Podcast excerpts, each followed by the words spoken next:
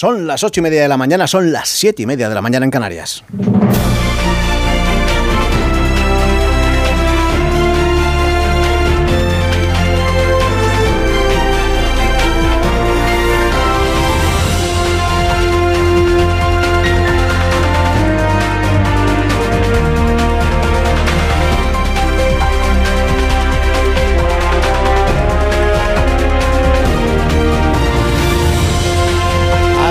12 y 20 en todas las emisoras de Onda Cero contándoles eh, cómo discurre esta mañana y haciendo memoria, porque hablamos de cambios.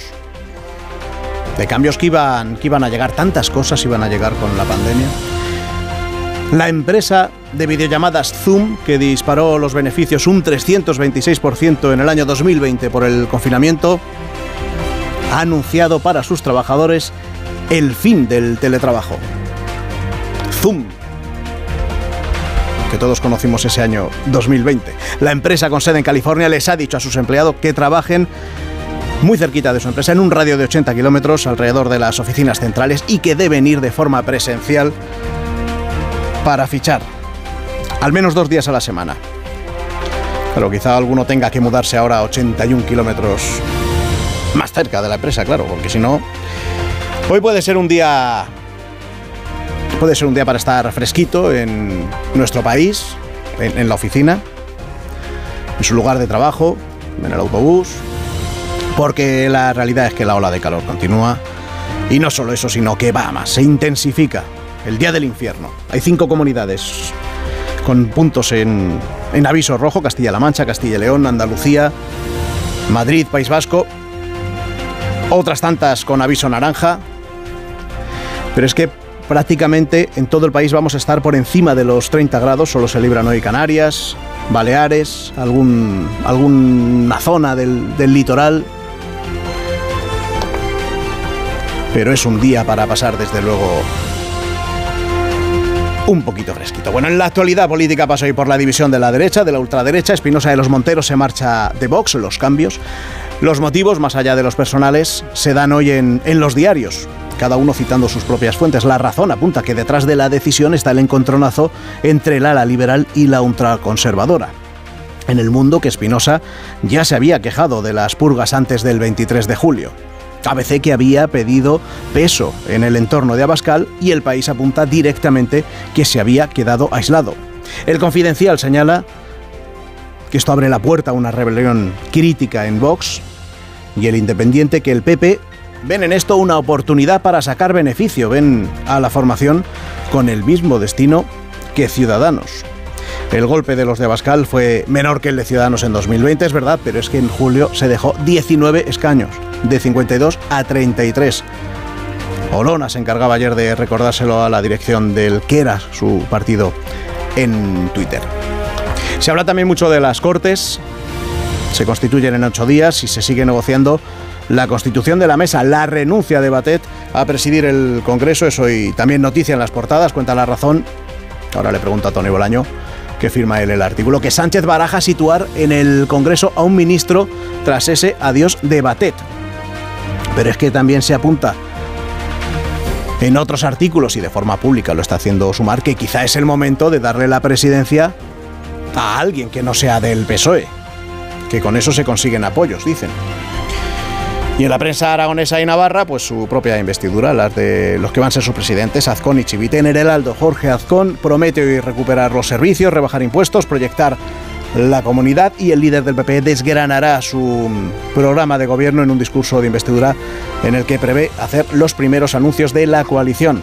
En Diario de Navarra se apunta que el acuerdo de gobierno en la comunidad foral recoge la novedad de que los tres socios tengan una vicepresidencia tanto el Partido Socialista de Navarra, tanto Aerobay como Contigo Zurekin.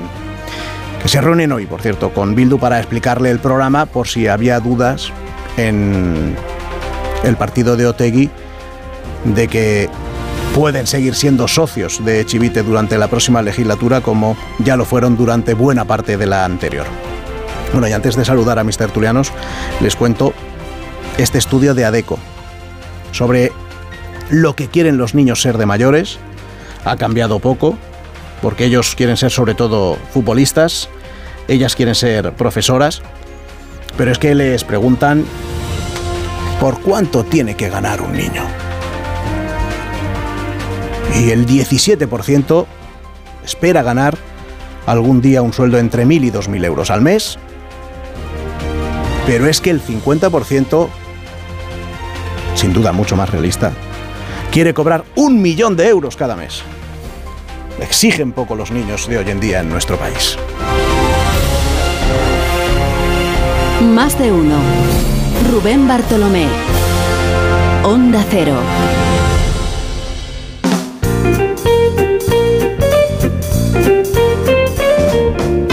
Las exigencias a nuestros tertulianos, le pregunto a Alicia si tiene noticias de Callahan para nosotros. Alicia, buenos días. Pues sí, para todo tipo de bolsillos ya están disponibles los avances de la nueva temporada de Callahan en callahan.es. Y es que las nuevas tendencias para el próximo otoño-invierno están a la venta con una gran variedad de diseños. Diseños que te podrás poner para cualquier ocasión, no te preocupes. Callahan ha diseñado esta nueva colección equipada de la tecnología Adaptation, la que se adapta al pie, pensando en tu comodidad y en el bienestar de tus pies. Y es que la tecnología el diseño y el confort siempre tienen que estar a buen precio. A la venta en las mejores zapaterías y en callahan.es.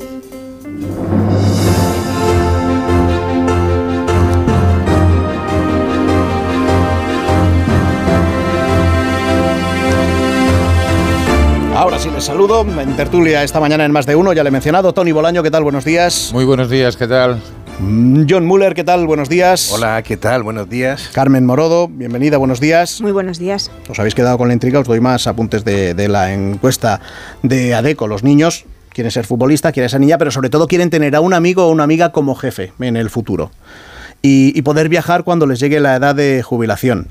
Mm, además, em, el mejor jefe posible, dicen, si no puede ser un amigo, un amigo cercano, quieren que sea su padre en el futuro. Seguido de la opción de la madre. Es decir, por este orden, los amigos, padre, madre, y, luego quieren trabajar para jugadores de fútbol, como, como Cristiano Ronaldo, como Leo Messi. Quizá, claro, viendo todo esto se puede entender lo del el, deseo de, del salario que quieren cobrar o que creen que se merecen cuando o que se merecen directamente cuando sean, sean mayores. No sé vosotros primero cuando erais pequeños, ¿qué queríais ser de mayor? Bueno, algunos seguís siendo aún muy pequeños, ¿a qué sí, Tony? El cachondeo justo. Yo estoy muy de acuerdo con lo del millón de euros. Yo creo que nuestro director general tendría que tomar nota de estas peticiones y, hombre, retribuir las tertulias con un mínimo de cuatro ceros, ¿no? O sea, lo digo para llegar a los salarios adecuados. Pero bueno, esto también es el resultado de lo que los niños ven por eh, televisión, todos quieren ser. A ver, ¿qué decías en casa? Digo, pues sí, no sé, yo lo del millón de euros en eh, todas las casas. En casa, no, en casa no, no creo, pero bueno, todos tienen esa gran aspiración. Ahora, es curioso que haya un 17% de, de niños muy pegados a la realidad, entre 1.000 y 2.000 euros, que eso también dice mucho. Sí, eso es significativo pero me, me, lo de los 50% de niños pidiendo un millón de euros, lo, que me, lo que me hace pensar es que vamos a tener una inflación galopante de aquí a que esta generación eh, se jubile y, y, bueno, pues es que, claro, pues si pueden cobrar un millón de euros, pero es que probablemente si cobras un millón de euros, el billete de metro cueste 100.000 euros, por ejemplo, o 10.000 o 20.000, no sé. O sea, el equilibrio, el equilibrio económico no es una noción que esté en la mente de los niños precisamente, porque tú cobras en relación al valor añadido que eres capaz de aportar a la economía, con lo cual eso, eso todavía lo desconocen. Pero bueno, me parece bien que pidan un millón de euros. Uno solo es niño una vez en la vida y bueno, tiene, la, tiene el derecho a decir la verdad. Pero fijaros, cuando hablan de mil, ¿no? Cuando ellos hablan de mil, dos mil euros del sueldo... Lo, el 17%. el 17,2%. Claro, que eso es, posiblemente lo que más escuchen en su casa y lo que entienden que si lo están cobrando sus padres será lo que tienen que cobrar ellos. Eso es la media de la que nos estamos moviendo en estos momentos. Es que hay un 8% de estos niños que se conforman con, con llegar a 500 euros. Pues por eso, por eso te digo que todos esos son inputs que ellos reciben, entiendo, de su, de, su, entorno, de, su familia. Y el millón de euros, el 50% recibe un input de un millón de euros. No, pero el input estamos hablando ya de la fantasía de lo que estás oyendo, eso más, me tiene más que ver con los, con los medios. Con los medios, no. Porque ah, la realidad social se ajusta más a mí me parece de pensar a los mil, dos mil euros y al millón de euros.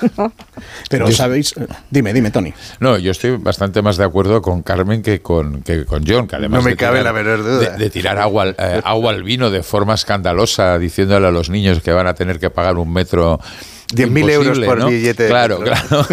Pero, a ver, una cosa es la percepción que tú tienes en tu casa, la realidad cotidiana, y otra cosa es los inputs que recibes a través de las redes sociales o los medios de comunicación. Con lo cual, claro, eh, aquí los niños pues habrán Pero por qué, explicarme por qué el 50% se fija más en unos inputs y el 17% en otros. Oye, porque mola más, eh, ah, oye, ah, ser muy rico y vivir del cuento. Bueno, esta mañana oí a Rubén que además lo que quieren hacer es no hacer muchas cosas, o sea, estar en casa, eh, no hacer nada. Bueno, y que eso es cuando se, cuando se jubilen. Cuando, se jubilen. cuando se jubilen. Cuando se jubilen quieren estar en casa. La pregunta, es, la pregunta es, ¿saben que a lo mejor no se pueden jubilar? Hombre, pero tampoco le, no le podemos chafar ahora, se van a poder jubilar, otra cosa que sean los 92 o 93 años. claro, pero lo que dicen es... Eh, tanto hombres como tanto niños como niñas. Cuando nos jubilemos, nos gustaría dedicar eh, la vida a viajar.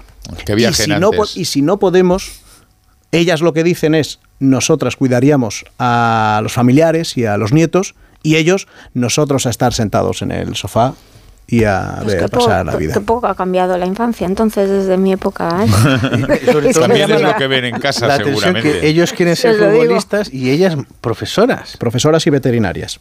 Ah, veterinaria me parece bonito, pero o sea, profesoras es que desde hace muchas generaciones quieren ser profesoras. Y pues mira, pues está pasando por, eh, por alto un detalle que también me parece que ha cambiado muy poco por mucho que nos empeñemos a algunas cosas. El rol de jefe se lo dan al padre, pero a la madre no. Sí, efectivamente. Exacto. Efectivamente. No, no, primero se lo dan a los amigos, ¿eh? y eso, eso habla mucho de, España. ¿eh? Eso me lleva a reflexionar sobre el capitalismo de amiguetes, la sociedad del enchufe. Vamos a ver, hombre. El nepotismo. bueno, bueno, todas las empresas. pero que estamos hablando de chavales de qué edad. ¿De qué edad? Son de, hasta 17 años. ah, bueno, no son tan pequeños. pero también, también hay menores o sea, mucho más menores. Ah, habría que ver el de... Eh, claro, es que ahora has introducido un factor que es la variable edad. ¿Cuántos de, la, de 17 años quieren un millón de euros? Pues seguramente sean pocos, o seguramente sean los que están todo el día escuchando noticias de que a tal futbolista le van a pagar 400 millones porque se va a Arabia, o a tal jugador de baloncesto. ¿Habéis tenido ¿eh? un momento en, en, la parte del deporte, en la España que madruga, donde alguien ha mencionado la cantera? La cantera del Barça, que por qué el Barça no tiraba de cantera, siendo que la cantera efectivamente al Barça le dio grandes satisfacciones.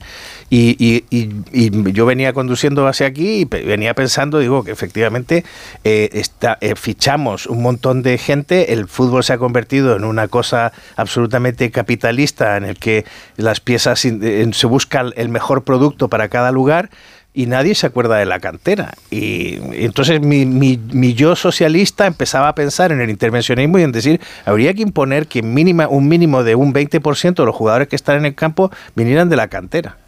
Bueno. ¿Qué te parece? Eh, yo creo que eso no hace falta imponerlo, John. El otro día vimos un gran partido Madrid-Barça, donde el Barça ganó con los jugadores de la cantera, y ayer en el, en, el Gamper eh, también.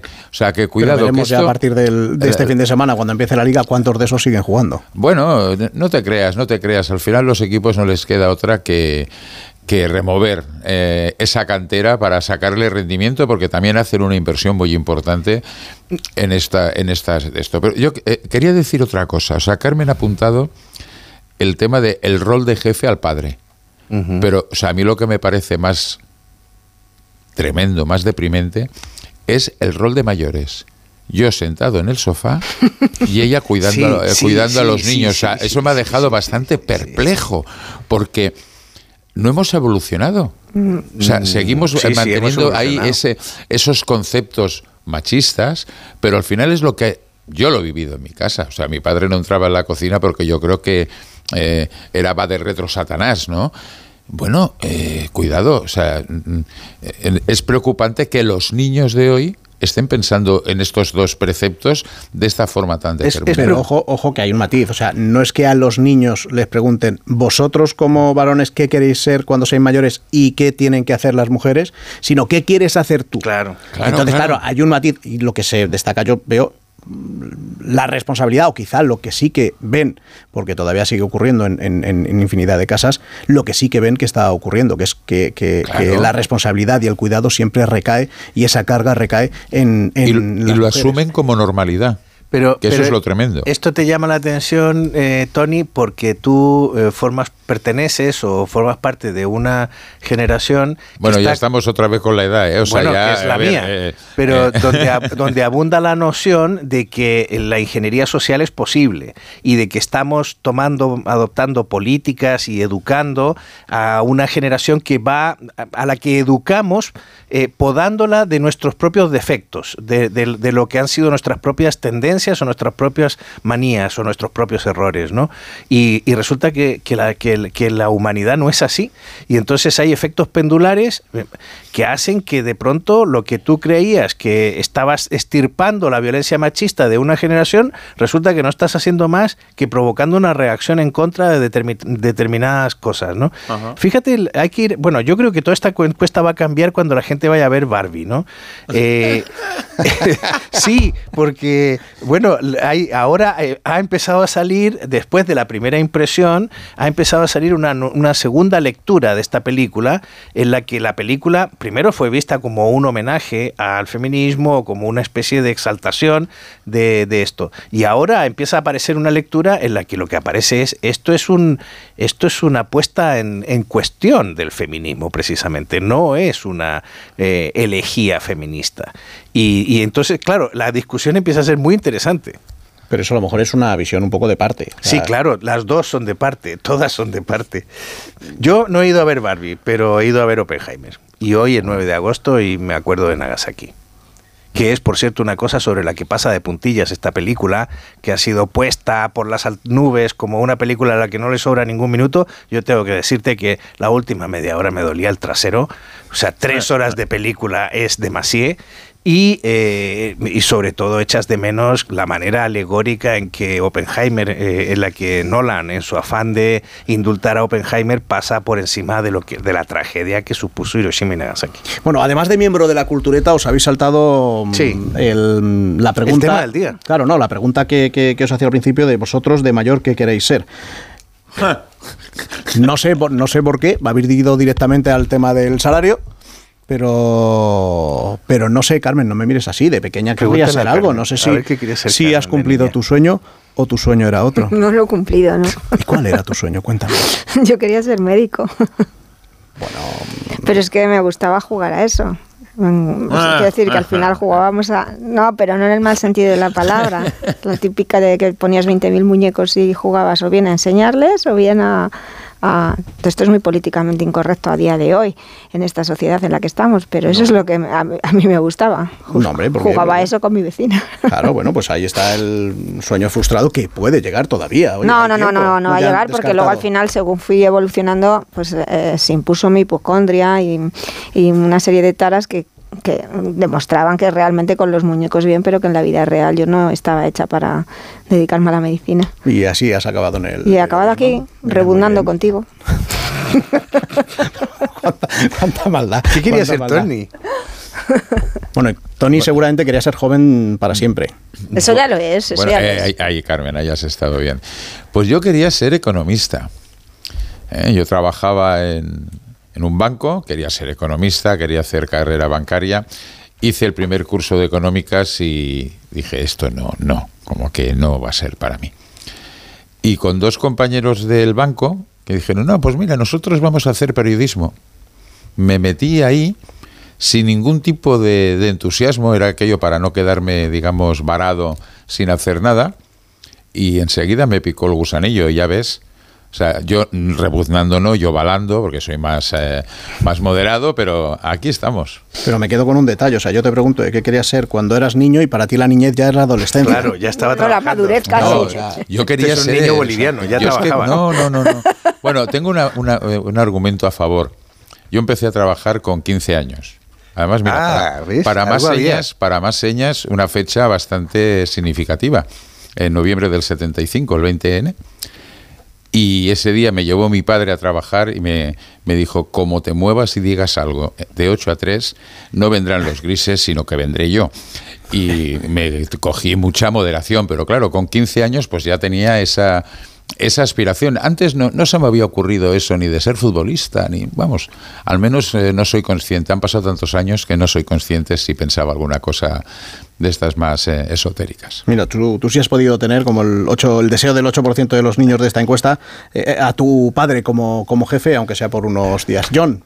Bueno, yo, yo quería, la verdad, eh, aunque mi vocación estaba muy marcada por mi familia, mi papá era locutor de radio, mi mamá había trabajado en una emisora, y los medios de comunicación estaban muy presentes en mi hogar, yo quería ser ingeniero aeronáutico. Toma ya.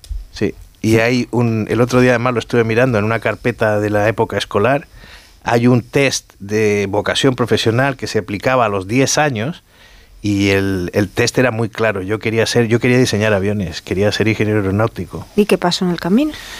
Pues que pudo... Que no, volaban, Bueno, o sea, yo es que, fíjate que yo era un niño que al, que a los cinco años lo llevaban a programas de radio a hacer papeles, eh, en un oh. radioteatro o en lo que fuera, aunque fueran pequeños papeles. Con lo cual tenía una relación con la radio, o sea, que es, o sea, yo prácticamente nací en una radio, o sea, y entonces, claro, eso me ha hecho, eso me llevó por el camino del periodismo y la comunicación, no tenía más, mis habilidades estaban ahí, y, en cambio la ingeniería me fui alejando, pues porque no era tan bueno para las matemáticas, y, y, bueno, y luego en Chile era muy difícil ser ingeniero aeronáutico. el único sitio, fíjate que fue, yo creo que la primera vez que pensé en España fue cuando descubrí que la de ingeniería aeronáutica eh, en la universidad se podía estudiar aquí.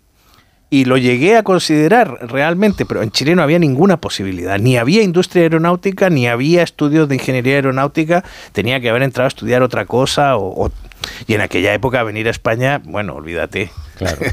Claro, y están preguntando ustedes, bueno, ¿y por qué esto hablamos hoy de los sueños de niño, de Carmen, de John, de Tony? Pues para dar un poquito más de, de tiempo para abordar el asunto que realmente está hoy en, todos los diarios y en la actualidad, que es lo de lo de la fuga. Y lo hacemos en un momento. Quedan ocho minutos para llegar a las nueve, para llegar a las ocho en Canarias. Lo hacemos ahora mismo aquí en Tertulia, en Más de Uno. Más de Uno. En Onda Cero, Más de Uno. Rubén Bartolomé. En Tertulia con Tony Bolaño, con John Muller, con Carmen Morodo y ahora sí vamos a al tema principal del día, lo de Espinosa de los Monteros, anunciando ayer que abandona la primera línea política, que va a seguir afiliado a, Vox, que va a seguir siendo militante. Dice, voy a estar siempre a disposición de lo que me diga mi partido, menos ser diputado, que es lo que a lo que renunció ayer. Alegó motivos personales, motivos familiares, pero leyendo hoy las portadas nadie se cree que estos fuera, sean los, los motivos, al menos únicos que están detrás de esa, de esa renuncia. Tony. Bueno, yo creo que eso de las razones familiares y personales eh, queda, digamos, como, como excusa, pero la situación dentro de Vox es la que es. Yo creo que hay que mm, tener dos visiones. ¿Esto qué efectos puede tener sobre Vox en una repetición electoral o en una contienda electoral? Eh, lo podemos ver en una repetición de las generales o a ver qué es lo que sucede en, en Murcia. Pero mm, por una parte, la marcha de este sector liberal eh, o ultraliberal, que es en lo económico, no nos, eh, no nos equivoquemos tampoco, y quizá menos dogmático y menos ligado a las organizaciones ultracatólicas, mm, bueno, ¿dónde va a recaer ese votante que en su día votó al PP y ahora ve esta situación va eh, y estaba votando a Vox? va a seguir en Vox? Yo creo que esa es la primera. Y luego, ¿cómo se va a, organizar el partido y si esto va a tener, digamos, repercusiones? ¿Es el primer paso y se ha acabado? O sea, lo de Olona, lo de Macarena Olona fue un movimiento mm, que no llegó a nada, pero Espinosa de los Monteros es otra cosa y hay que hay que recordar que Rocío Monasterio sigue estando donde está, con lo cual habrá que ver cómo evoluciona el partido de la ultraderecha mm, con estos movimientos, porque además no solo es Espinosa de los Monteros, el grupo parlamentario ha quedado un poco eh, eh, colgado de, la, brocha, ¿no? O sea, habrá que ver cómo se reorganizan y cuál es el papel de, Jorge Buixade, que es el que en estos momentos está mandando junto a Ignacio Garriga. John.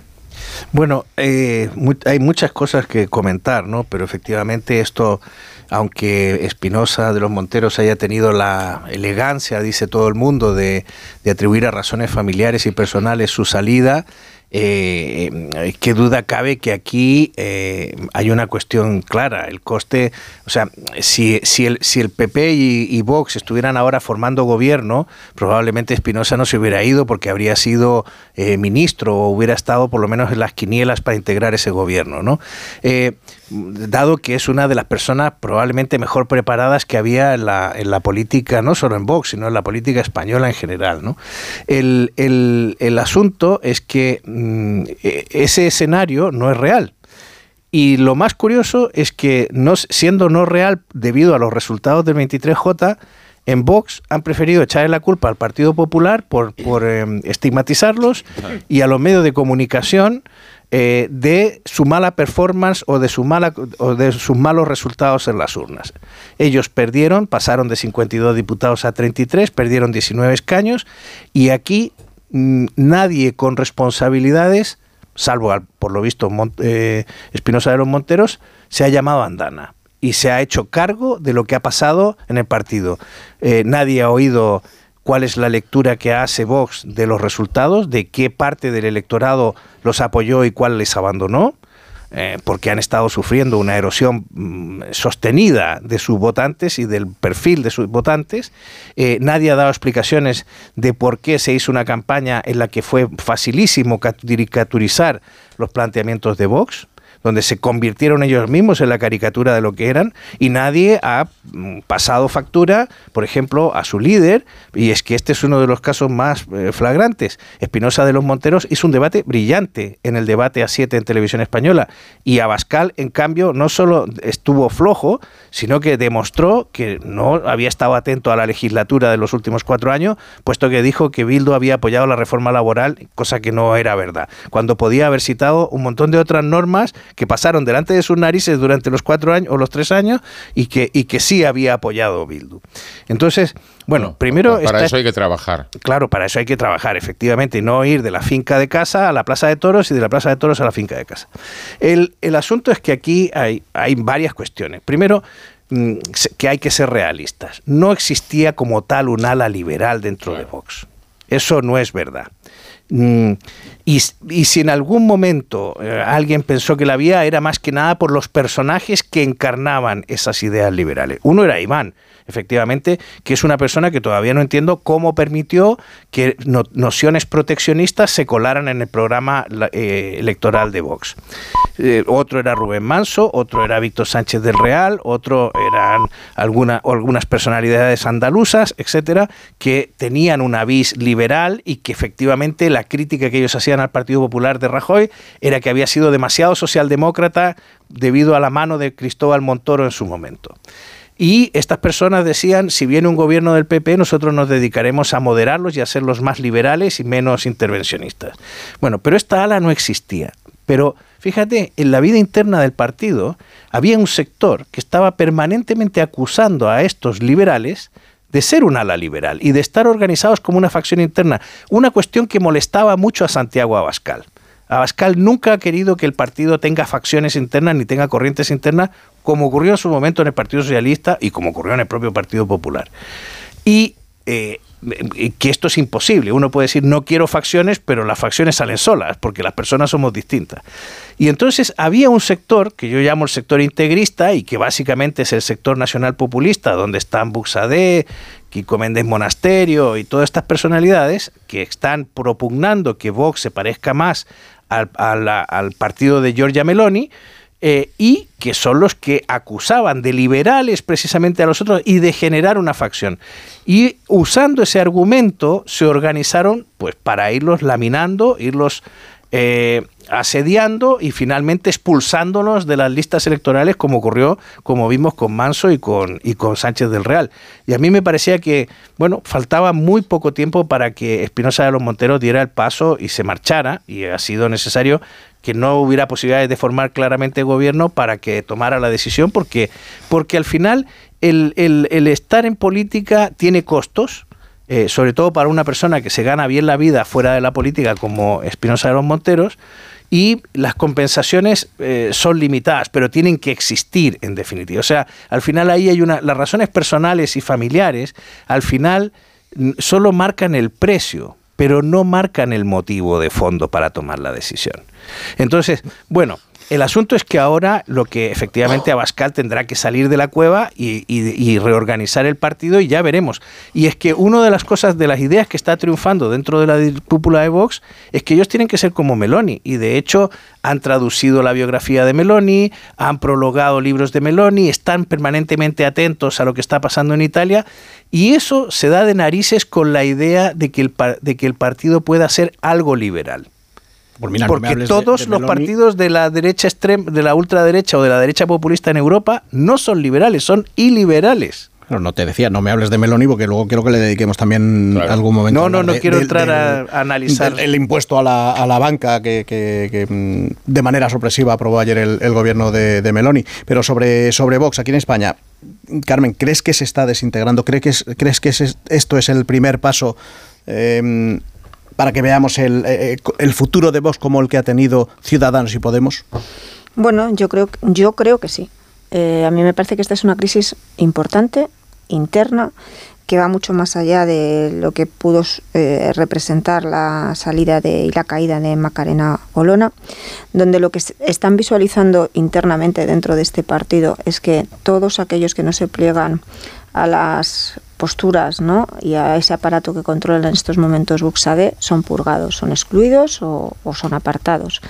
Eh, ocurrió con las listas electorales y el, la crisis viene de, viene de atrás, viene de ese momento en el que ya en, el, la decisión de fijar la estrategia de, de las negociaciones postelectorales, las listas electorales, es decir, yo creo que Espinosa de los Monteros esta decisión la tenía tomada incluso de antes, no, no la vinculo, en el, como dices tú, John, al hecho de que visualice o no que vayan a, a tocar gobierno, sino que hay un enfrentamiento interno que se justifica en razones ideológicas, porque es evidente que se ha impuesto el sector integrista más ultraconservador en lo, en lo moral, más proteccionista en, en lo económico, eh, eh, y, y que esto llega en un momento donde además los resultados electorales eh, no han acompañado, evidentemente, pero más allá de si entra o no entra en el gobierno, la decisión estaba tomada, los problemas con, con, su mujer, con Rocío Monasterio, de intentar ser apartada también. Y al final lo que queda en Vox, que en estos momentos es un grupo eh, ultra que se ha hecho con el control de esa dirección del partido. No sabemos en tierra de qué, en, qué tierra no navega Santiago Abascal, porque esto de colocar al que es el máximo referente como un títere que está en manos de un sector radical, que son los que toman las decisiones, de la misma manera que antes se planteaba que Abascal era el títere en manos de Rocío Monasterio y de Espinosa de los Monteros, pues no, no, no sé si eso se ajusta muy bien a la, a la realidad.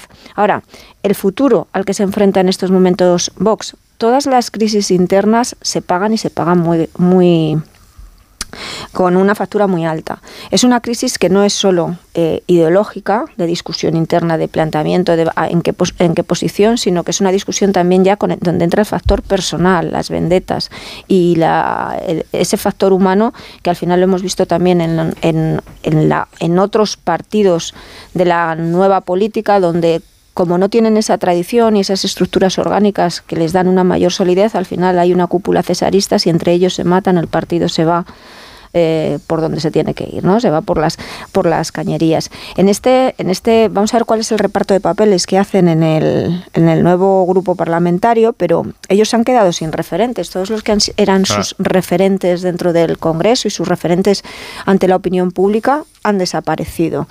Los que ahora mismo han tomado el poder, gente que suma menos. Y ahí están los resultados electorales ¿no? Eh, y los 19 escaños que han perdido. Además, esos 19 escaños supone que en este nuevo grupo parlamentario ellos se quedan sin margen de acción porque no tienen los diputados suficientes para presentar mociones de censura, para presentar recursos ante el Tribunal Constitucional con un protagonismo muy, muy, muy reducido. Y luego fiarlo todo a los gobiernos autonómicos, pues ahí sí veo cuál ha sido el resultado de Ciudadanos. Ciudadanos jugó en clave autonómica de una manera muy parecida, o sea, creo que están siguiendo eh, el mismo camino, pero entrar en esos gobiernos autonómicos en estas condiciones, por más que marques unos perfiles muy, muy histriónicos, yo creo que al final la parte pequeña de la coalición tiene todas las de perder. Que ahora mismo, en, este, en esta etapa, Vox eh, tiene una responsabilidad enorme gigante en el resultado de las elecciones generales y en cómo eh, en las, eh, incluso en el oxígeno que se le ha dado la posibilidad de que Pedro Sánchez pueda de nuevo ser investido, porque han dado miedo, pero que ellos mismos están cavando el camino hacia su final.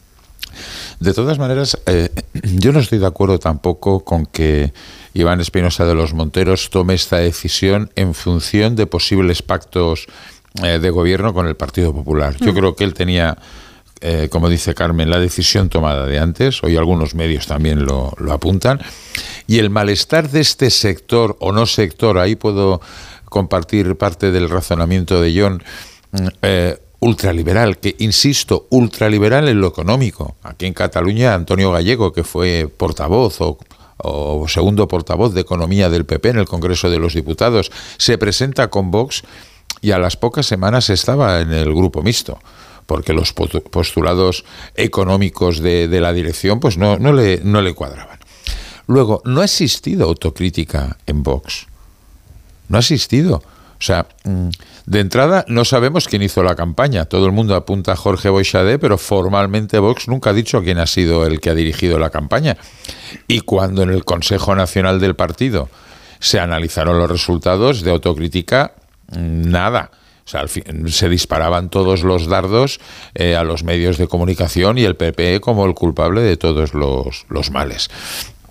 En el fondo, ellos saben que eh, la resolución de esta crisis, yo no sé si acabará con la con la con el araquiri colectivo de Vox, pero sí va a tener eh, repercusiones y esas repercusiones van a venir derivadas de cómo se analice la situación y se reorganice el partido. Y en estos momentos la reorganización en el grupo parlamentario la tienen, por ejemplo, bastante, bastante complicada. Siguen haciendo sus, sus cosas. Hoy Rubén esta mañana nos recordaba que hoy se eh, empieza el pleno de, de Aragón. Un pleno que va a ser bastante anacrónico en Aragón sin hablar del trasvase. Porque claro, tenemos a un partido aragonés regionalista absolutamente contrario, y Vox totalmente a favor de ese trasvase del Ebro. ¿eh? de nivelar las cuencas internas, como dicen ellos. Mm, bueno, ¿y el Partido Popular en esta fiesta dónde está? Porque no hablar del trasvase del Ebro significa que no desaparece. O sea, a ver, no nos, no nos engañemos. Con lo cual, esa batalla de la revolución cultural del sector más integrista de Vox, eh, se gana simplemente porque el PP acepte parte de sus postulados? Eh, yo creo que no. Al final la importancia la tienes en los números que tienes en el Congreso y en estos momentos. Vox no, no digo que sea digamos, un cero a la izquierda, pero bueno, bastante se ha quedado en ese papel. Bueno, yo no quiero perder mucho tiempo en el tema de si estaba o no tomada la decisión, pero a mí me parece que si Vox y el PP estuvieran ahora diseñando un gobierno, y hubieran, hubieran conseguido una mayoría suficiente, eh, Penoso Montero no se va lo tengo clarísimo. O sea, puede que él estuviera molesto. Hay muchos detalles. Eh, fíjate que eh, eh, ayer yo hablé con mucha gente y me transmitían que Espinosa los Monteros crea un ambiente de trabajo excelente. Es un tío que tiene un trato personal magnífico. Es súper educado. además, un hombre capacitado que habla idiomas y tal. Y entonces la gente que trabaja con él, pues nota su liderazgo. Y es un liderazgo, pues muy suave, muy de gestión, muy de tipo empresa. Y el tío, claro, lo que pasa es que ¿qué es lo que pasa dentro con aquellos que se dicen que no son, que estigmatizan a los demás diciendo vosotros sois liberales? Y la gente se tenía que defender diciendo yo no he dicho que sea liberal, lo dicen los medios, no, yo no lo he dicho, pero bueno, este debate estaba en, el debate chico de Vox, como también está el debate entre los nacionalistas y los patriotas. O sea, hay un grupo que se declara nacionalista español identitario, una definición identitaria. Y hay un grupo que dice, no, no, yo no me declaro nacionalista, eso es entrar en el juego del PNV, de Esquerra, de tal. Yo me declaro patriota. Yo lo que siento es patriotismo, cariño por este país. Bueno, pero al margen de esas discusiones, hubo cuestiones institucionales operativas. Por ejemplo, eh, Iván Espinosa era el portavoz eh, del grupo parlamentario desde que se marchó Lorna. Pero le metieron un comité coordinador que encabezaba precisamente Ignacio Oses, que es ahora uno de los hombres fuertes que suena dentro de la nueva, de la, nueva estructura, ¿no? Eh, y que va a ser parlamentario, que ha ganado su puesto como parlamentario, porque estaba colocado en la lista en un sitio de salida. Y eh, este Ignacio Ose, junto con otros jóvenes asesores, bueno, pues eh, Iván y los demás vieron que llegaban, pero pensaron que no iba a tener una gran relevancia. Se supone que el portavoz es el que controla el grupo parlamentario, no un comité coordinador que te colocan en medio para gestionar a los parlamentarios. Bueno, pues ahí hay signos de cómo pequeños cambios institucionales por parte de un grupo que está al mando, que ha ido tomando el poder en el partido, va arrinconando a los que considera sus rivales y excluyendo con los, a los que no quiere contar, con los que no quiere contar.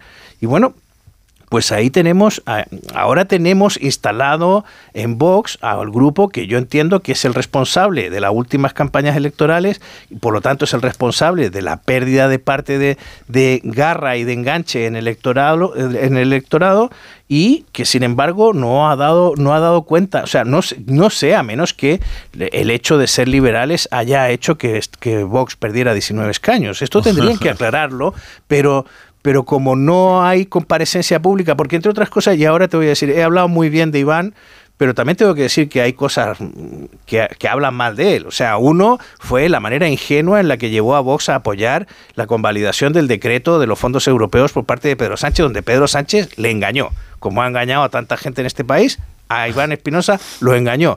Y él lo que dijo, y que me llama la atención, porque dijo, eh, lo, eh, apoyamos ese decreto por, por, los españoles, por el bien de España. Pues más o menos lo mismo que vino ayer a, decir respecto de que por España todo valía la pena. Eh, bueno, a veces utilizar la palabra España para justificar determinadas cosas, pues habría, habría que, tomarlo con más, con más cuidado, ¿no?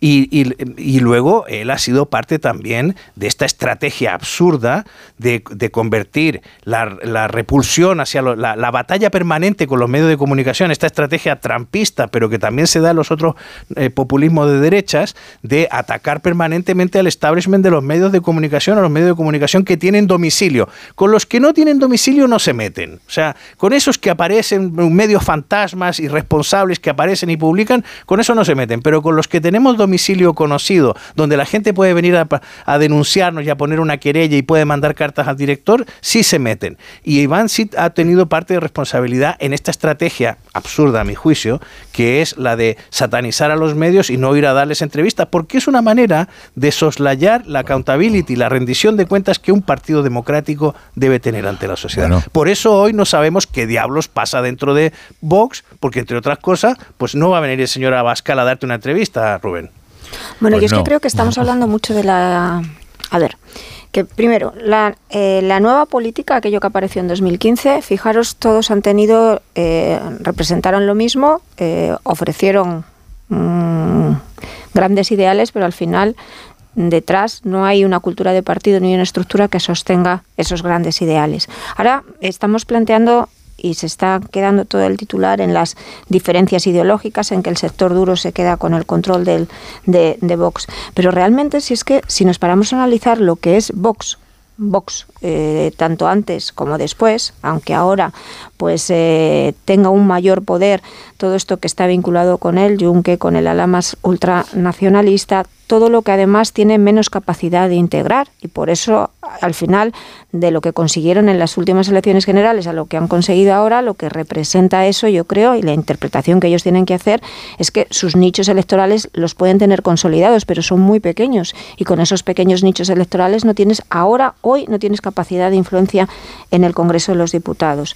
Tienen una, tanto antes como ahora, sus propuestas son propuestas demagógicas, inviables, fuera de la Constitución algunas de ellas que exigen una reforma constitucional y ahí están ocupando puestos en los gobiernos autonómicos que al mismo tiempo dicen que tienen que acabarse con esas comunidades eh, autónomas y luego reabrir una serie de planteamientos y de debates sociales que son eh, dirigidos a, esos nichos eh, de población, que pues en el tema de la migración, en el tema de hombres e incluso pues parejas de hombres que se hayan sentido eh, maltratados en procesos de divorcio, en separaciones, todo eso al final y lo han convertido en grandes eslóganes sobre la violencia, el negacionismo, sobre la violencia machista y demás. Pero de fondo, aquí lo que hay en Vox es, eh, si me permitís, es un chiringuito, es, eh, es, crear un partido como ocurrió también con los, con los otros, que en su, en su momento donde sin esa cultura de partido han primado y priman más los intereses personales el utilizar ese partido como una fuente de ingresos que los intereses generales. Tú tienes que construir un molde que sirva a algunos para eh, tener poder y para ganar dinero. Este es uno de los pocos partidos, yo diría el único, que realmente no sabemos quién está detrás de él en la sombra, quién dirige sus desde el punto de vista económico. Hablamos de figuras entre nosotros, tenemos nombres, ponemos eh, determinadas eh, algún empresario, algún bueno, pues están ahí. Pero una cosa son lo que vemos y otra cosa es los que de verdad han intentado eh, están dirigiendo las, eh, los hilos de ese partido. Y luego yo creo que también va a pesar mucho a futuro el hecho de que ese poder económico, ese, esos poderes económicos fácticos en la sombra que les han estado apoyando, puedan constatar que realmente eh, ya han llegado a su techo de capacidad de tener control y de tener poder, porque sin esas fuentes de financiación, al final todos los partidos, y luego podemos hablar de Junts, que de esto sabe más Tony, pero todos los partidos son una máquina de crear trabajo y de repartirse dinero, si no, no sirven para nada en, en clave de orgánica y en clave de estructura de partido. pero ahora que hemos analizado la, mm, situación de Vox o cómo queda Vox después de, esa, de esta salida de Espinosa, ¿cómo se hace patente las, eh, decía yo, no, no se puede hablar de sectores. Bueno, pues las dos almas, por así decirlo, de, de, Vox y la permanencia de la parte más dura, la más radical, la más ultra. Eh, claro, todo esto, viendo la reacción de los otros partidos, sobre todo de los dos grandes, de PP y PSOE, parece que está claro que a quien beneficia, lógicamente, es al Partido Popular, que ha mantenido un silencio absoluto sobre, sobre lo, que, lo que conocimos ayer, aunque es verdad que Sotoboch están diciendo, bueno, pues a lo mejor hay que empezar a hacerle una oferta para ver si fichándolo para nuestro partido, o bien a Espinosa o bien otros eh, eh, diputados eh, liberales de Vox se han ido, pues a lo mejor así nos pasa como con Ciudadanos y podemos atraer a votantes que se habían ido a Vox. Y luego el PSOE, con una reacción Mm, un tacto exagerada diciendo, bueno, esto demuestra que la, el programa de Vox y del PP es lo mismo. O sea, volviendo a situar y repitiendo ese mensaje de, de, como si fueran una copia lo uno y lo otro, lo que, se, lo que denota es el nerviosismo de, ojo, si hay repetición electoral, cambia completamente el tablero político, es de esperar una nueva debacle de Vox y que esos votantes se vayan al Partido Popular según el planteamiento que así en las primeras horas están haciendo los dos grandes partidos, Tony. Sí, sí. A ver, de todas maneras, eh, al oso hay que cazarlo primero antes de venderlo. Pero ciertamente el primer input es que el Partido Popular tiene que trabajarse la posibilidad de recuperar eh, electores. Por otro lado, el Partido Socialista mm, sí que tiene que poner ya todas las ganas en evitar una repetición electoral hoy. ¿Por qué? Porque en estos momentos se corre serio peligro y más con el, reparto de, de escaños en este país, que el Partido Popular consolide su ventaja en, en, un buen número de provincias, con lo cual eso significaría pues un plus de, de diputados más cercanos eh, a los que pronosticaban las, las encuestas. Bueno, esta es la situación política y debido a la incertidumbre que hay en estos momentos, sobre todo para lo del día 17, porque todos son cábalas, pero cuidado, que la foto fija de PP y Vox se va a seguir eh, se va a seguir produciendo y eso es normal que el Partido Socialista meta el dedo en la llaga. Yo insisto que la gran incógnita es cómo va a gestionar esta situación el Partido Popular. Con entusiasmo como se les vio ayer diciendo, bueno, esto ya es la pera, vamos aquí, cuidado. El oso, primero hay que cazarlo, veremos. Pero también, mm, por lo que me está diciendo, esto lo que provoca es que aumente el precio del cheque que tiene que pagar Sánchez al independentismo o a otros partidos para conseguir no ir a unas elecciones de nuevo. Eh, no, necesariamente porque si hay un común denominador es eh, que a ninguno le interesa la, repetición electoral. Y cuando hablo de ninguno me estoy refiriendo ni a Junts per Cataluña ni a Esquerra Republicana. Esquerra Republicana porque le tiemblan las piernas de que esto signifique un nuevo bajón y hombre, no están para bajar mucho más, ¿eh? porque de 13 mm. diputados han bajado a 7. Tú, no, tú has abandonado ya el marxismo hasta para el análisis, ¿no? No, no, no, no, espera, espera. la agudización de las contradicciones. Nada, no, y la gestión de las frustraciones, no, no, eh, cuidado, no.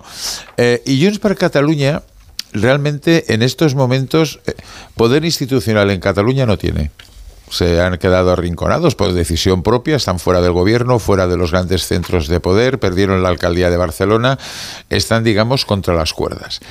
Y la pregunta es, ¿a Puigdemont le interesa tirar por el garete eh, un papel protagonista en estos momentos? ¿Y salvar su partido? Y salvarse él. ¿Mm? Y salvarse él. Pero, pero no pensando tanto en salvar a Pedro Sánchez sino en sentar las bases para una confrontación electoral en Cataluña, que no nos equivoquemos, es dentro de dos años. Y no es casual que los planteamientos negociadores es para la investidura y para los próximos dos años. Luego Puigdemont y los suyos quieren tener las manos libres porque su objetivo es ganar a Esquerra, pero sobre todo ganar a Salvadorilla. Y yo entiendo que el movimiento de Meritxell Batet, eh, que formalmente por un lado es decisión suya, pero en el fondo yo creo que es, digamos, ponerle las cosas fáciles a, a los independentistas de poder votar al, al, presidente del Congreso de los Diputados que no sea una de sus enemigas declaradas a las que quieren derrotar en las próximas elecciones, que es Meritxell Batet, que es catalana. Pues mira, en un momento entramos ya de lleno en la negociación de cara a lo que va a ocurrir la semana que viene en el Congreso y a esa posible también eh, investidura de, o de Sánchez o de, o de Fijó, pero tengo que hacer una pausa, pasan 23 minutos de las 9 de las 8 en Canarias. Seguimos en Más de Uno. En Onda Cero, Más de Uno. Más de Uno, Onda Cero.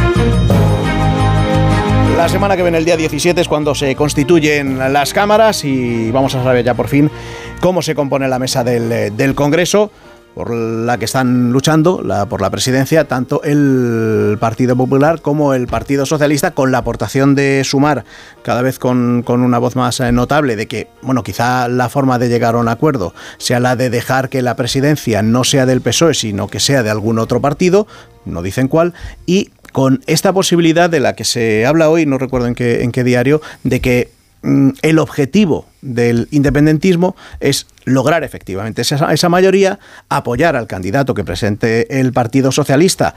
Em, Tú decías, Tony, en tu artículo, se nombran varios ministros como posibles candidatos, Bolaño, eh, Bolaños. María Jesús Montero, Bolaños, eh, María Jesús Montero, porque a ti al final no te lo ofrecen, ¿no? Eh, Bolaños... Más les vale que no. María Jesús Montero, pero con la posibilidad siempre de que se garantice de antemano que esa mayoría de la mesa del, del Congreso va a permitir que se debata eh, la proposición no de ley que en su momento, año 2021, Batet tiró para atrás con un informe de los abogados de la Cámara para debatir una como digo, una proposición eh, no de ley para hacer una ley de amnistía. Entonces, eh, los abogados de la Cámara dijeron, bueno, pues viendo lo que hay, esto se parece bastante a un indulto general, algo que prohíbe la Constitución, con lo cual no se debata, no se debate.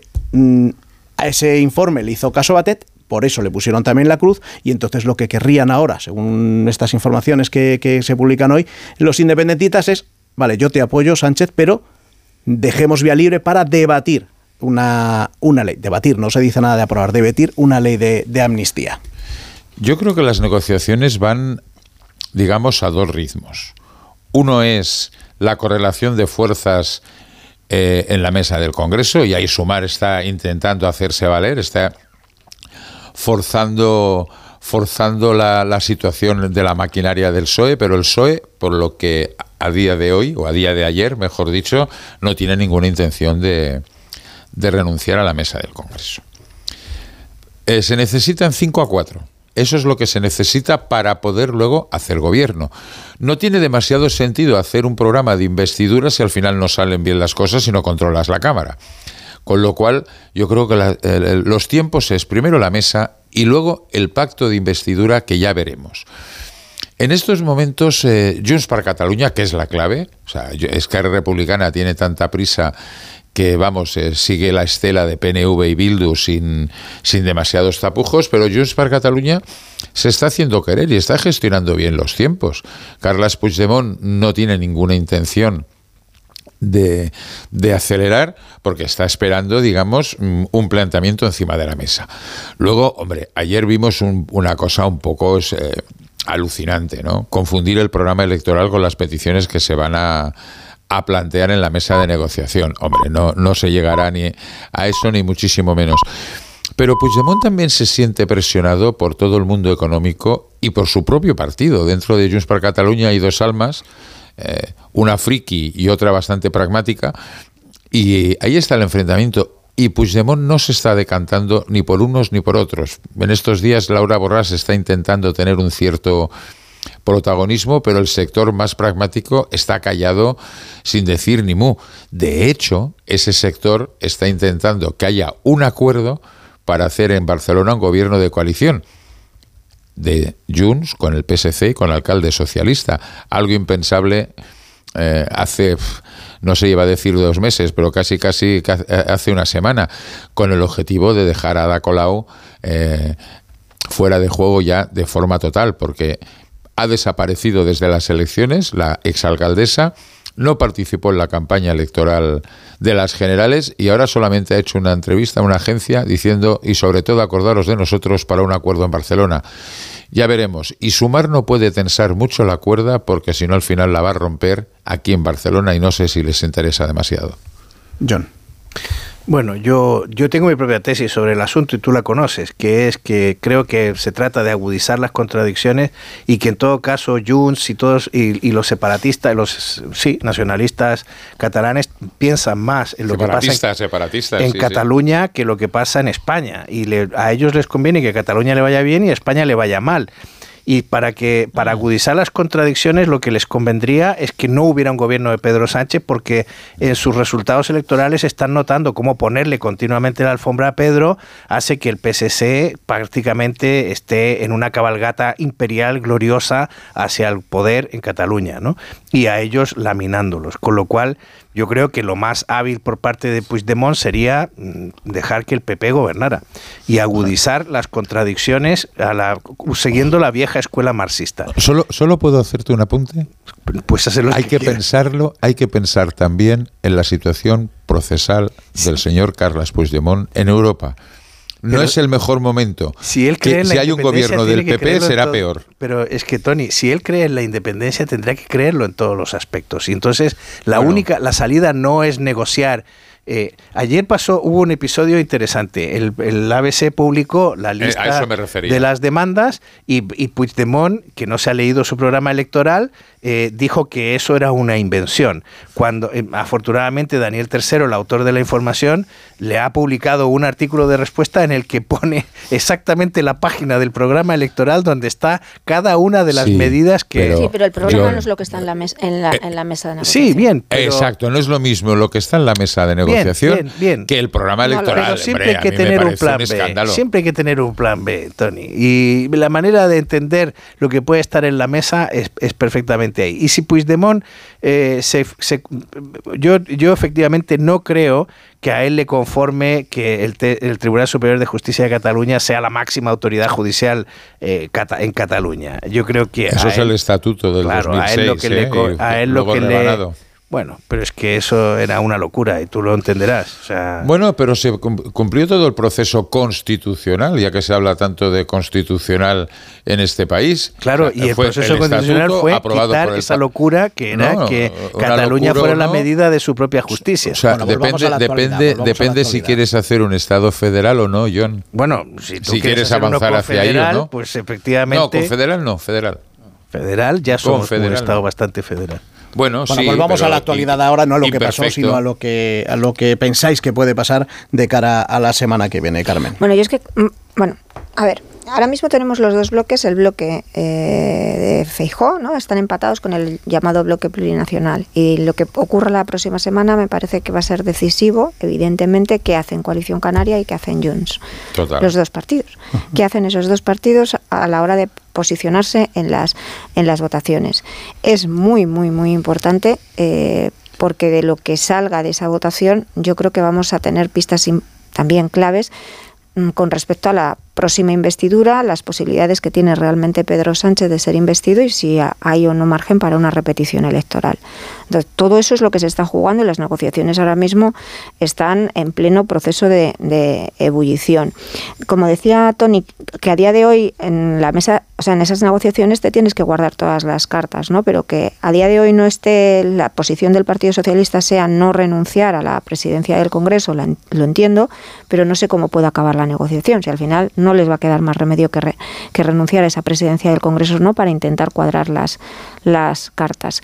En cuanto a, las, a los, los motivos por los que Junts se puede encontrar ahora mismo eh, motivado a colaborar en esta negociación, de momento lo que tenemos es que hay una disposición a intentar llegar a un acuerdo y que en eso sí que se está. Luego, si se llega a ese acuerdo o no ese acuerdo entre todas las partes, lo veremos. Yo creo que ahí, lo ha explicado muy bien Tony, hay muchos intereses contrapuestos. Uno son los intereses personales de Puigdemont. Otro es verdad que llevan eh, años al margen y sin colaborar y con una política de no colaborar con, con nada que tenga que ver con, con, el Estado y que el resultado de la colaboración de Esquerra y la vía más pragmática ha sido mala y que esa colaboración de momento yo creo y seguirá así y aquí se están jugando las próximas elecciones autonómicas catalanas en cómo se resuelva esta negociación y si Salvadorilla es o no presidente de la de la Generalitat.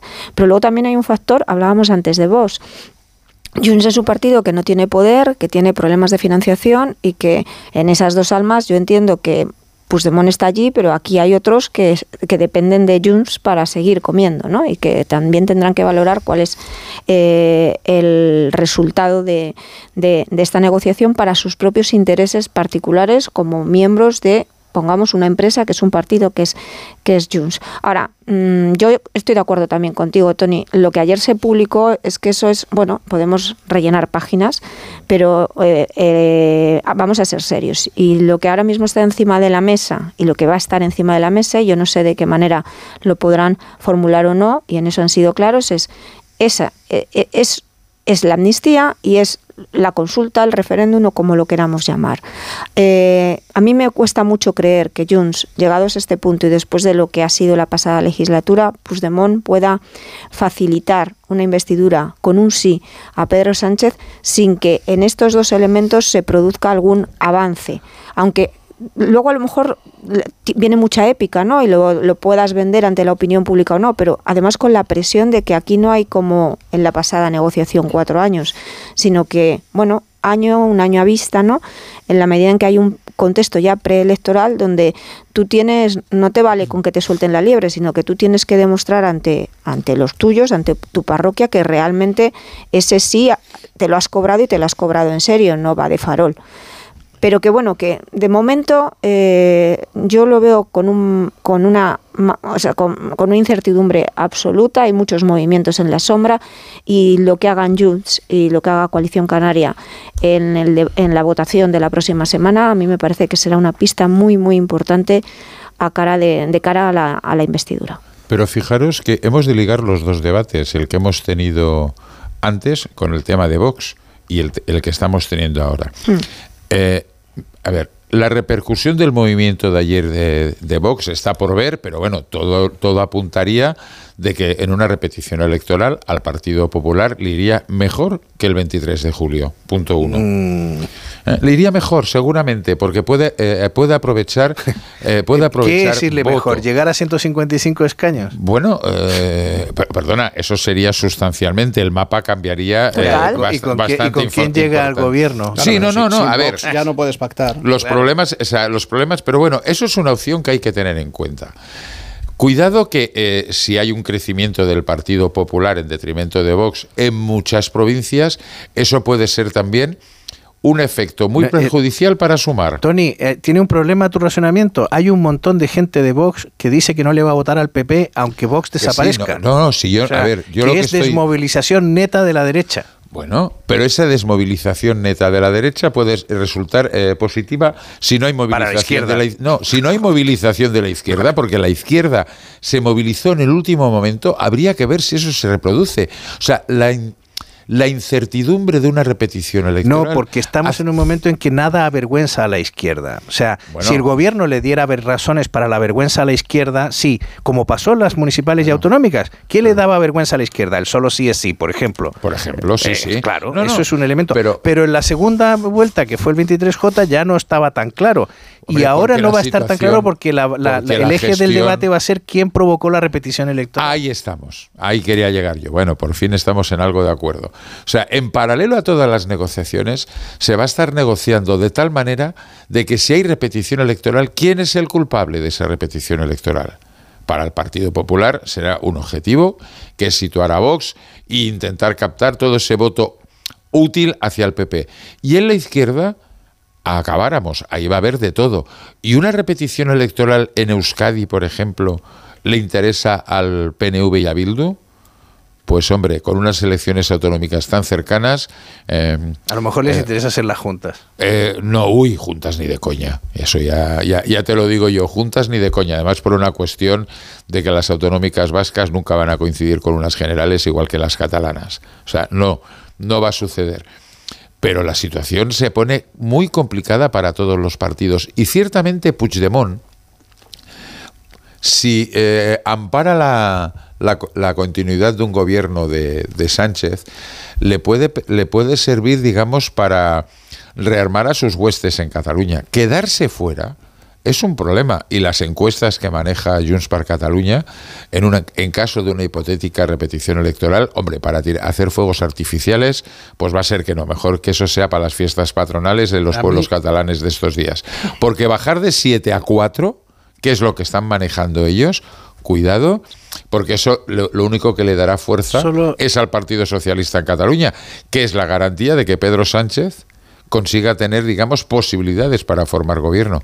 Cataluña, 19 diputados. Solo subrayar que a Puigdemont le molestó extraordinariamente que le recordaran su programa electoral. Bueno, pero además se lo ponían fácil, hombre. Eh, aquí en Cataluña criticar a la BCE es gratis. A ver, no, no nos engañemos, John. Sí, va en el sueldo. Exacto. Bueno, quedan 19 minutos para llegar a las 10 de la mañana, 19 minutos para llegar a las 9 de la mañana en Canarias. Seguiremos dándole mm, vueltas al molino para ver qué pasa dentro de ocho días y cómo mm, acaban estas, estas eh, negociaciones eh, mm, secretas que se mantienen por ambos eh, partes, desde el PP y también desde el Partido Socialista. Pero hay investiduras que ya están en marcha. En un momento nos vamos a Aragón. Más de uno en Onda Cero. Más de uno en Onda Cero. Mayor generador de oportunidades que una buena educación. Solo a partir de ella se pueden mejorar las expectativas de mejora personal y de prosperidad social. ¿eh? Lo que pasa es claro, ya Pero para eso a hace falta un sistema porque como decíamos en la investidura que, ya está en marcha, a las nueve y media comenzaba el debate en el Parlamento de Aragón.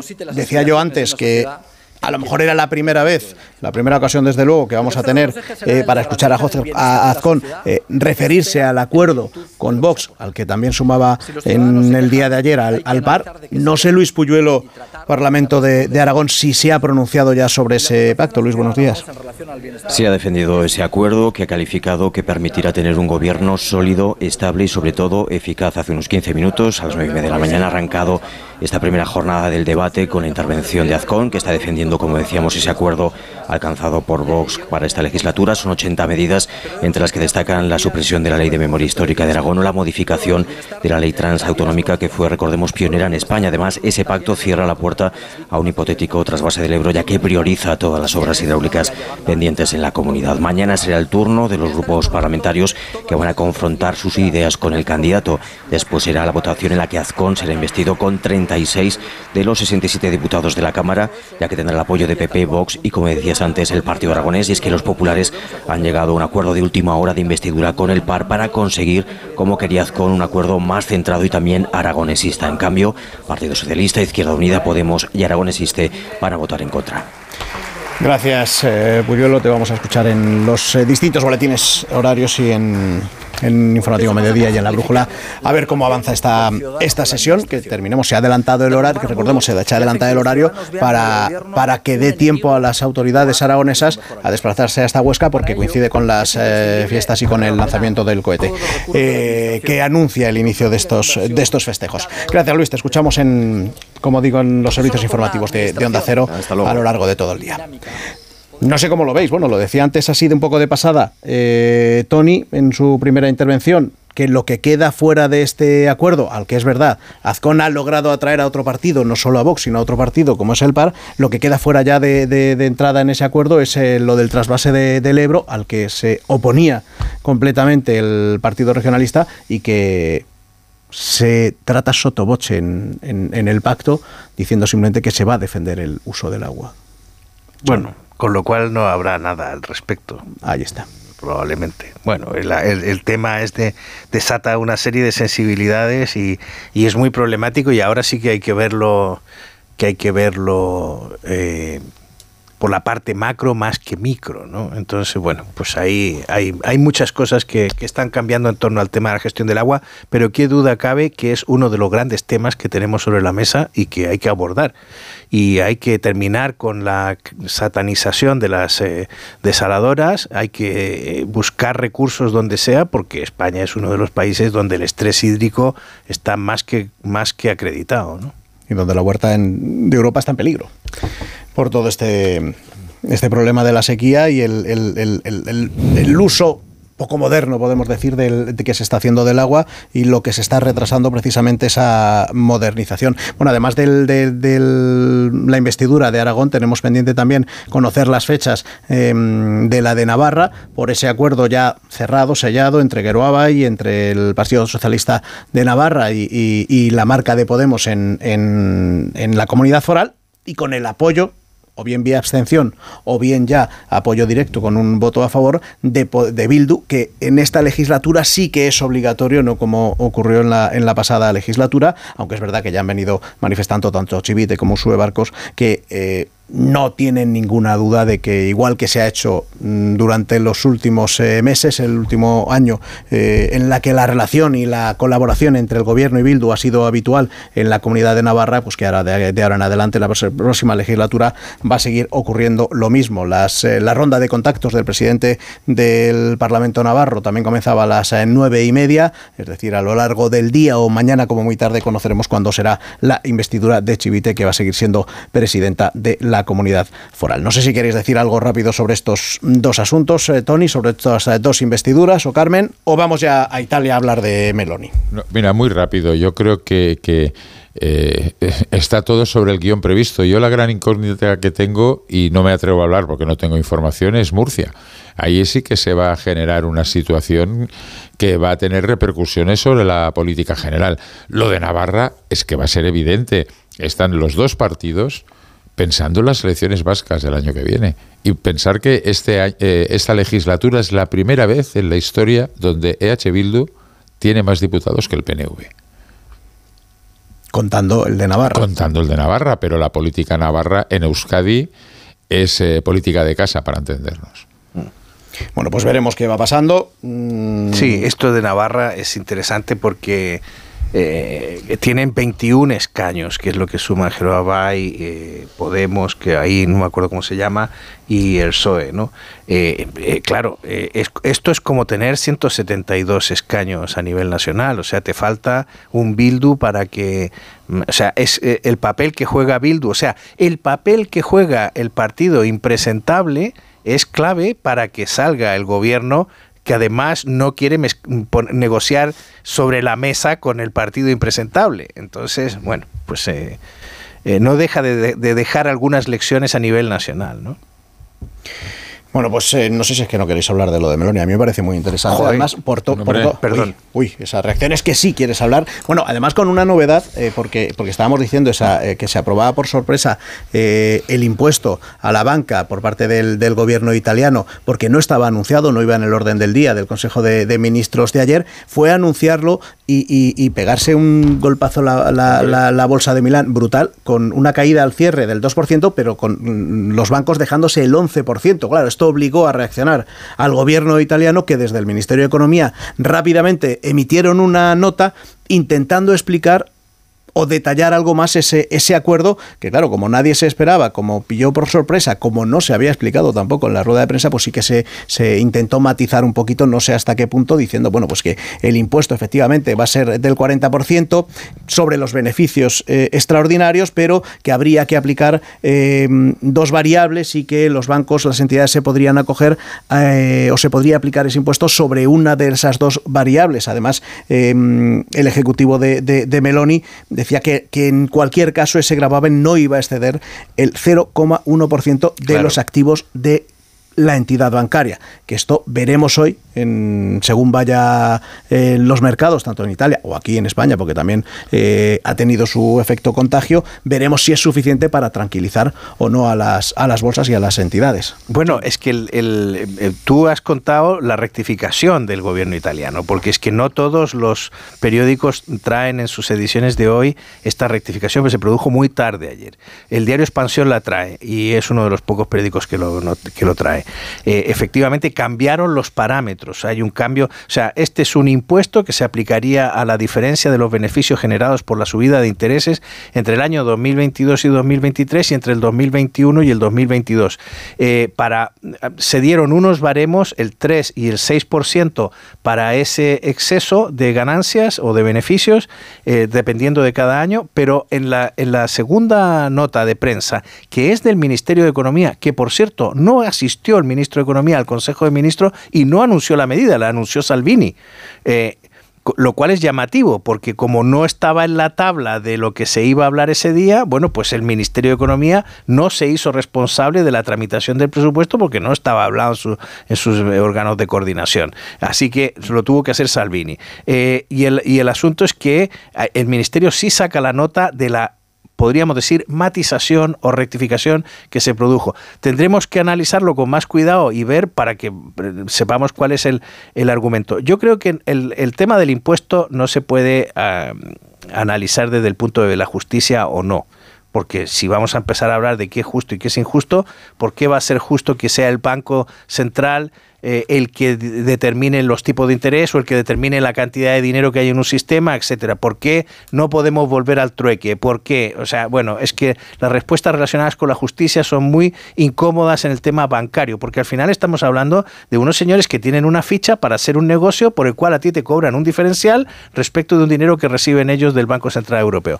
Pero lo que te puedo decir desde ya es que técnicamente esto es un desastre y es la típica medida populista que aparece que aparenta que resuelve un problema, que es la subida de, las hipotecas para los afectados, pero que en realidad va a terminar creando muchísimos más. Pues se parece mucho a lo aprobado aquí por el. es que se parece con todo a lo aprobado aquí por el Partido Socialista, porque al final el populismo es el mismo, sea a la izquierda o a la derecha. Tony. Eh, al principio del programa decíamos si eh, que Vox quería parecerse más a, Meloni que a Urban. Eh, no, lo tengo yo tan claro después de esto de ayer. Yo creo que sí, sí. Va por ahí la cosa, Tony. Pero de todas Puede haber un pacto incluso con algunas fuerzas populistas de izquierda. De todas maneras, cuando tú pones al, a proteger a las gallinas al, al zorro, al coyote, sale Springao. Y salir Salvini explicando una cosa que no tiene ni puñetera idea daba, vamos, todas las alas del mundo. A, una bronca y a una situación, vamos, ayer de caos, que han caído, la bolsa italiana cayó de forma importante. Bueno, ahora intentarán a ver subsanar el error, pero bueno, es de estas cosas en España también sabemos. Carmen. Bueno, yo creo que el mercado ahora lo que las señales que interpreta de esto es y el temor es que se cronifiquen este tipo de impuestos y sobre todo aquí en España yo creo que es una muestra de que al final si hay un gobierno de coalición la prórroga está segura en, cuanto a la decisión que ya se tomó en el pasado. Eh, Tú sabes mucho más que yo, yo de, este, de, este tema, pero claro, todo esto se produce en un contexto donde eh, esas medidas populistas lo que buscan es trasladar o, paliar el coste en el gobierno, el coste en quien gestiona de una situación desde el punto de vista hipotecaria donde aunque no haya más subidas de los tipos de interés, lo que se nos está diciendo desde el Banco Central Europeo es que lo que hay ha venido para quedarse durante tiempo. Entonces ahora las familias ya sí que están notando, y mucho, ¿eh? el encarecimiento de las, de las hipotecas. No va a solucionar el problema estos impuestos, pero me parece que son medidas paliativas para contener el malestar de la opinión pública por, por lo que cada mes ellas, las familias sí que están notando en sus, en sus bolsillos. Y John, eh, ¿es posible que la derecha europea se apunte, eh, digamos, con mayor entusiasmo a esta medida? Lo he leído en algún sitio esta mañana. La, pero la derecha populista, ¿por qué no, Tony? Si no, no, pregunto, ¿eh? no, no, no, lo digo con, con, segundas intenciones. No, no, no, si no es con segundas intenciones, digo, la yo creo que la derecha populista está abierta a este tipo de medidas, porque el populismo es así, respuestas, respuestas fáciles a problemas complejos. Y, y, y, el, y, eso es igual en la izquierda que en la derecha, en Podemos y en Vox. es lo mismo. No nos olvidemos, o sea, ¿qué había más social en España que el falangismo? Ay, por Dios. Claro. no me provoques. No me provoques. Bueno, pues lo dejamos ahí sin provocación y con la duda de si hoy mm, querida Meloni es más querida que, ayer después de aprobar esta, esta, esta medida. Vox que tome nota y apruebe la, prórroga que apuntaba Carmen ahora, ¿no? Pues a ver, a ver, a ver, oye, a lo mejor ahora vemos muchos más cambios dentro de, de Vox de los que hemos visto estos, estas últimas horas. Pero bueno, no nos liemos, no nos liemos, porque además, mira, tengo aquí un, un regalito, un regalito Alicia, otros Callahan, ¿no? Hombre, por supuesto, para ellos, para ellas. Descubre la nueva tendencia para el próximo otoño-invierno. Sí, ya sé que con este calor es difícil pensar en ello, pero es que hay que aprovechar las ofertas ahora. Entra a nuestra web callahan.es y encuentra una gran variedad de diseños que te podrás poner para cualquier ocasión. Callahan ha diseñado esta nueva colección equipada con la tecnología Adaptation, la que se adapta al pie. Tecnología, diseño y confort a un excelente precio. A la venta las mejores zapaterías y en la web callahan.es.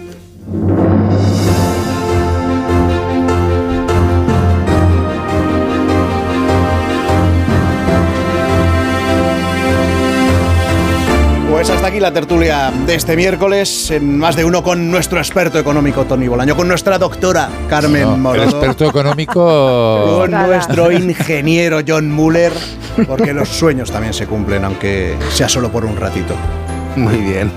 Lo del millón de euros lo dejamos aparte, eso lo dejamos aparcado porque eso para la siguiente. Para la siguiente, en la Vaya siguiente, por Dios. en la siguiente tertulia. Para la siguiente vida. Esa casi sí. Pero bueno, bueno, también hay que tener un poco de esperanza, aprender de nuestros niños. No, pero contener también las, las expectativas, porque si no uno ya acaba con la frustración. O sea, hay que saber manejar bien las expectativas. hay que ser más positivo, hay que ser más positivo, Carmen. Mira, ahora llega mm, las señales horarias, después va a llegar la información, como siempre, y luego más, más de uno, todo positividad con Begoña Gómez de la Fuente. ¡Chao!